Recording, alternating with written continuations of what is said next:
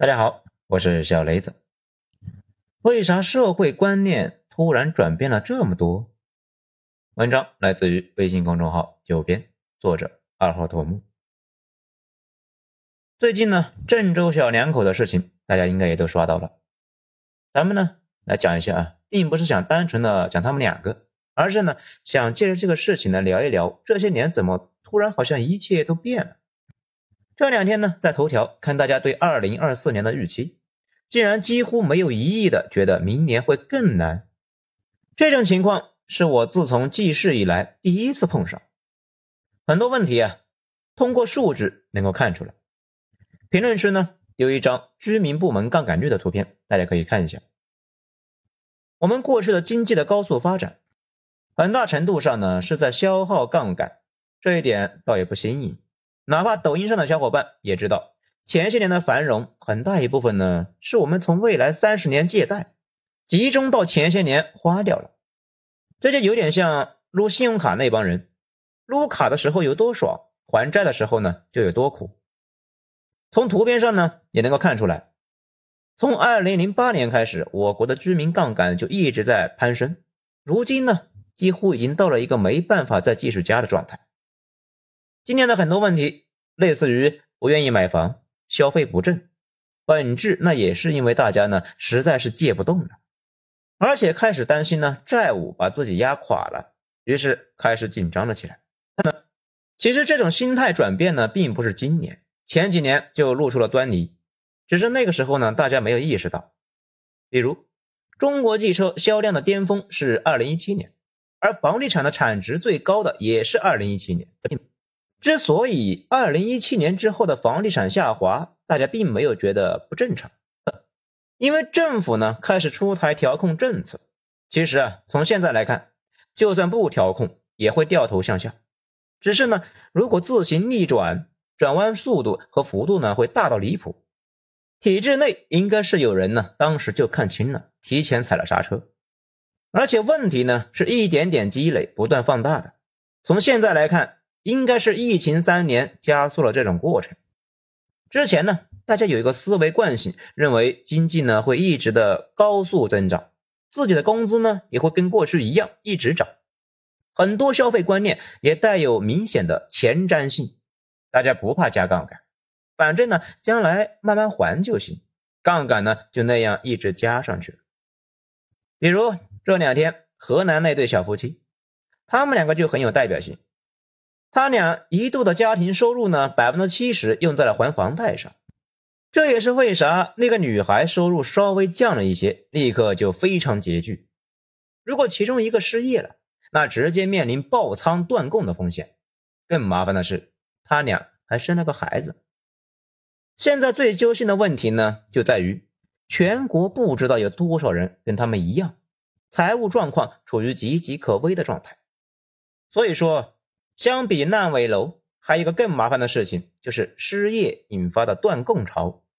这种恐惧本身呢，就有很大的破坏性。大家越是怕断供，就越要收紧消费。收紧消费呢，会导致消费不振，消费不振又会导致进一步的失业。大家想一想，是不是？大家现在觉得郑州小夫妻那种杠杆加到顶的情况匪夷所思。不过啊，回到前几年。大家觉得哎挺正常，毕竟那个时候呢，觉得工资还要涨，房价也要涨，并且不存在失业找不到工作的情况。房子呢已经涨了很多年，几乎不存在降价的可能性，买到就是赚到，不买的话过了这个村可就没这个店了，今后那就再也买不起了。那个时候呢，最不济那还可以去送外卖、跑滴滴。谁能够想到这两个行业呢？如今也饱和了。也正是因为那个时候大家敢于加杠杆，大量的钱从未来借到了前几年，叠加外贸繁荣，整体经济啊烈火烹油。短短几年时间，大家已经很难理解当时的想法了。而且呢，这是一个螺旋下降的过程。以前大家肯花钱，市场一片火热。你失业了也可以迅速找到工作，大家攒钱的冲动呢也就没那么高。现在恰好反过来了，大家不愿意消费，市场不活跃，工作不好找，你越是担心失业之后呢不好找工作，就越不敢花钱。大家都不花钱，社会能提供的岗位呢越来越少，说不定哪一天你自己的工作也没了。当降薪成为了潮流，当找工作难成为了共识，会进一步的加剧大家呢攒钱过冬的共识。现在的问题是，大家都不知道这种状态呢会持续多久。既然不知道，那就只能够往坏处想。毕竟这个时候，如果你财务状态非常紧张，面临爆仓风险，还不小心翼翼，那可能真的就会一夜变成老赖，万劫不复。这有很多小伙伴就说呢，如果失业，那把房子卖掉不就行了？主要的问题是，现在很多地方的房子已经没有了流动性，也就是呢，说你拿出了一个肉疼的价格来，那依旧是卖不掉。一开始呢，只是一小部分人往坏处想，疫情加剧了这种思潮的蔓延速度，全社会呢开始转向保守。这种保守不仅仅是消费观念上的保守，还蔓延到了整个社会的观念。这个呢不多说了，大家对社会舆论敏感的话，应该能够感觉到，甚至呢改变了这几十年来形成的学历崇拜。大家知道吧？今年考研人数呢破天荒下降了四十万，很明显是很多人是反应过来了。考研这种事情，如果考不上二幺幺及以上的，不能够说百分之百浪费三年，百分之九十是浪费了。就业寒冬的背景下，很多用人单位呢现在只看第一学历，还卡年龄，所以不是准备特别充分考研的，那就有点得不偿失了。学历贬值的大背景之下，考研越来越没有性价比，尤其呢考一个双非，那简直一点性价比都没有。有那闲工夫呢，还不如去考公，先考江浙沪，再考新西兰啊，也就是新疆、西藏、兰州。查了一下啊，考公人数呢确实增加了四十万，历年之最。还有个更麻烦的事情，就是有钱人老了。这个呢是咱们今年突然意识到的一个问题，咱们呢也一直比较关注房地产的事情，很多小伙伴呢买卖房子也会聊一聊。咱们观察到一个现象，北京的千万级别的房子呢，卖房的一大半都是老人，而且有个特点，如果年轻人卖掉自己的住的房子，往往呢是准备换一个改善型的，小的换大的，大的换豪的，老人们不一样。很多都是儿女们呢，不跟他们一起住，他们占个大房子没有意义啊，准备出掉。他们更倾向于把自己的大房子换成小的，或者呢，干脆去投奔孩子，把钱存银行，今后呢用来看病和养老，到了生命尽头再把钱呢给儿女。上千万的资产就这样呢，从此存在银行了，不买任何科技产品，不去逛街，也不去创业。几乎不产生新增任何就业。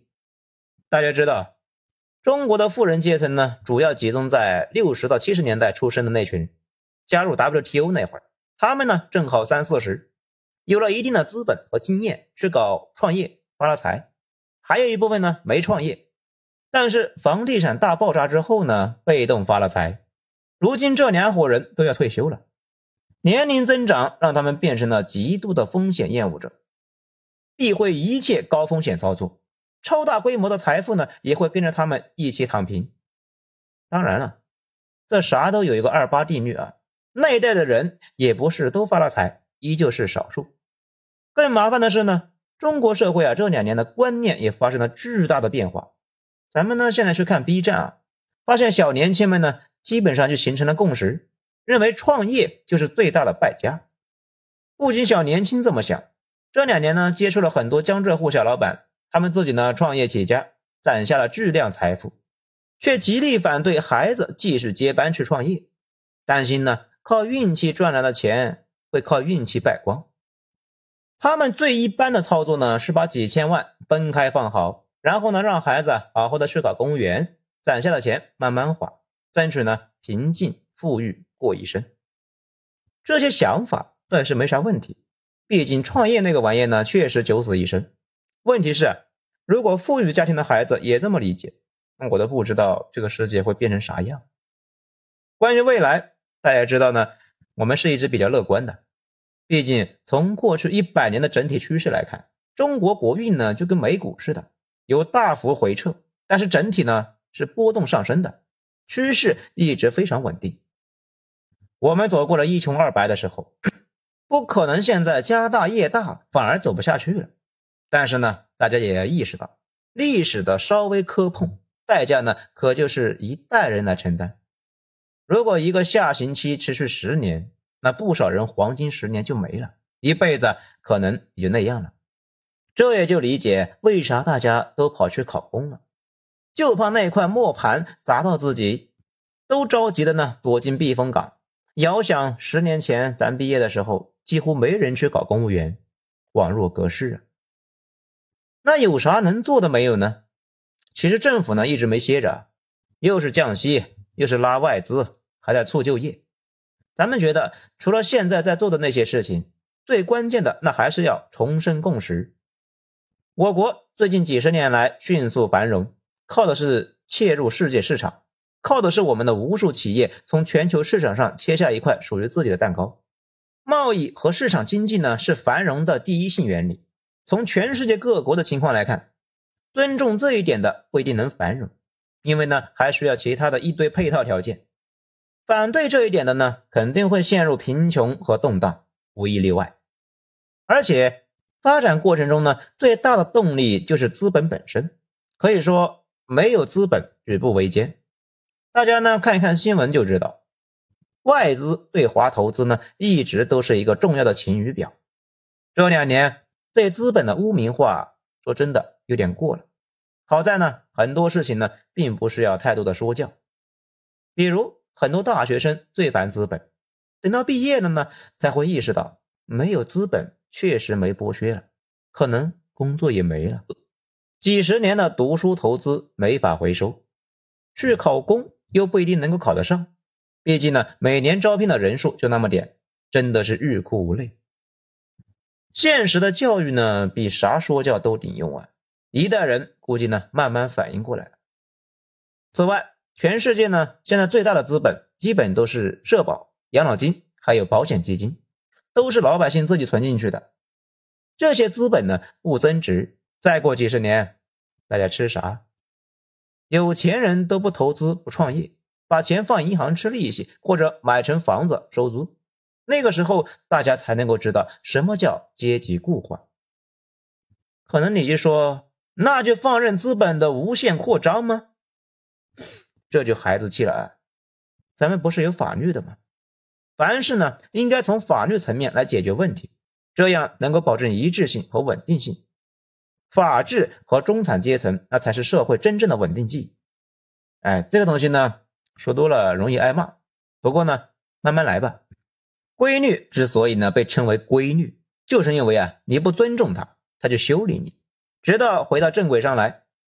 成年人的世界呢，没有父母在那里劝你，只有生活的毒打。思路错了，你可以赢得跟别人的辩论，却躲不过现实的暴击啊！慢慢苟着吧，债务终将化解，信心也会回来，美元加息呢也会结束，只是时间问题。大家确保自己呢不要倒在最后的寒冬就行了。好，今天内容就这些，谢谢收听。喜欢的话，给一个五星评价。我是小雷子，咱们下章再说。